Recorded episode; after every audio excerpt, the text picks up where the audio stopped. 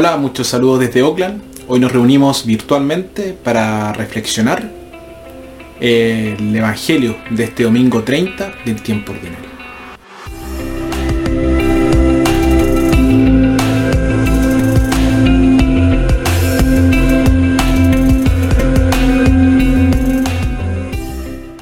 Nuestra primera lectura tomada de Jeremías, el, el profeta predice el regreso del pueblo de Dios del exilio en Babilonia. Incluso los más desamparados compartían la alegría de este gran evento.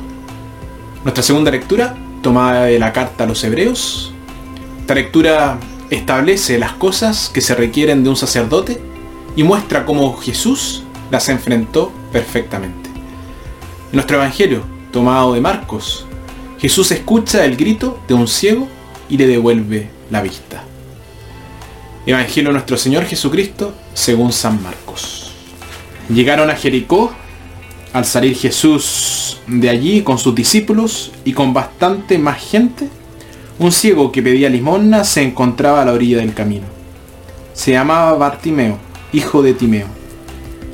Al enterarse de que era Jesús de Nazaret, el que pasaba, empezó a gritar, Jesús, hijo de David, ten compasión de mí. Muchas personas trataban de hacerlo callar pero él gritaba con más fuerza, Hijo de David, ten compasión de mí.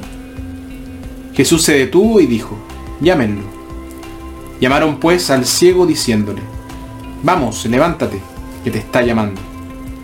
Y él, arrojando su manto, se puso en pie de un salto y se acercó a Jesús. Jesús le preguntó, ¿qué quieres que haga por ti? El ciego respondió, Maestro, que vea. Entonces Jesús le dijo, puedes irte, tu fe te ha salvado. Y al instante pudo ver y siguió a Jesús por el camino. Palabra del Señor.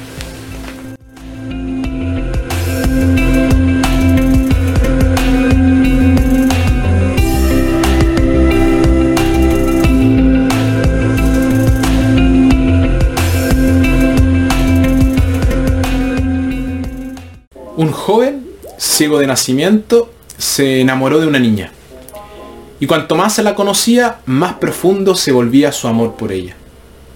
La encontró llena de encanto e ingenio. Se desarrolló una hermosa amistad entre ellos. Pero un día un amigo le dijo que la chica no era muy guapa. A partir de ese momento empezó a perder interés por ella. La había estado viendo muy bien. Era su amigo el que estaba ciego. Una persona ciega no juzga por las apariencias. Y debemos recordar que hay vista y conocimiento. En los tiempos bíblicos la ceguera era muy común. Hoy hemos eliminado muchas de las enfermedades que causan ceguera. Y hemos inventado todo tipo de dispositivos para poder mejorar nuestra visión. Tenemos anteojos normales, bifocales, tenemos lupas prismáticos, telescopios, microscopios. Podemos ver más allá y más lejos que nunca en nuestra historia. De hecho, el milagro que Jesús realizó a Bartimeo ocurre regularmente en nuestros hospitales. Debido a que no somos ciegos, podríamos pensar que la historia del Evangelio no tiene relevancia para nosotros. Y es precisamente porque debemos ver que tiene relevancia para nosotros. La pregunta es, ¿qué tan bien vemos? Bartimeo sufría de ceguera física, pero existen otras formas de ceguera.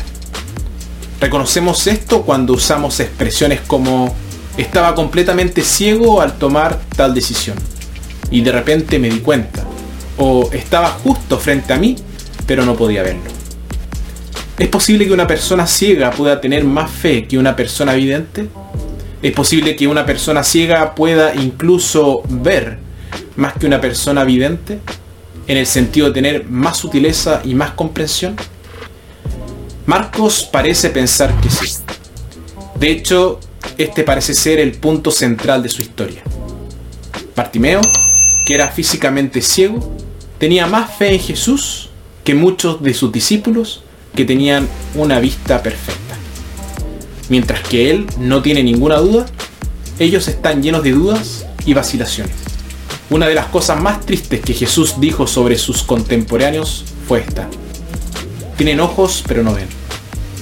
Fueron testigos de las grandes cosas que hizo, pero no, tuvieron fe en él. Y la falta de fe es un tipo de ceguera más grave que la ceguera física. Hay una oscuridad peor que la de Bartimeo, la oscuridad de la incredulidad. Nos aleja de más. La vista física es una gran cosa, un regalo que nunca debemos dar por sentado, pero la vista espiritual es aún mayor. La historia del Evangelio es más una historia de discipulado, una historia de llamada, que una historia de curación. Cuando Bartimeo se curó, podría haberse ido a vivir su propia vida, olvidándose de Jesús. En cambio se, se convirtió en un discípulo inmediato y entusiasta de Jesús. Siguió a Jesús por el camino. Y ese es el clímax de la historia. De mero creyente, Bartimeo se convirtió en discípulo. Existe una gran diferencia. Esto último implica vivir como cristiano. Su voluntad de seguir a Jesús contrasta con los malentendidos y las vacilaciones de los discípulos durante el viaje a Jerusalén. Bartimeo estuvo en tinieblas hasta que conoció a Jesús. Estamos en tinieblas cuando dudamos, cuando odiamos, cuando vivimos en el error y los prejuicios, cuando elegimos mal. De ahí que podemos hacer nuestra la hermosa oración de Bartimeo. Señor, Maestro, que vea. Que veamos lo que es verdaderamente importante en la vida. Y sobre todo, que podamos ver con los ojos de la fe. Aquí en la tierra, aunque podemos tener un sentido de Dios, no vemos a Dios mismo. Tenemos que contentarnos con viajar a la luz de la fe hacia esa tierra donde veremos con los ojos de Jesús, con los ojos del amor.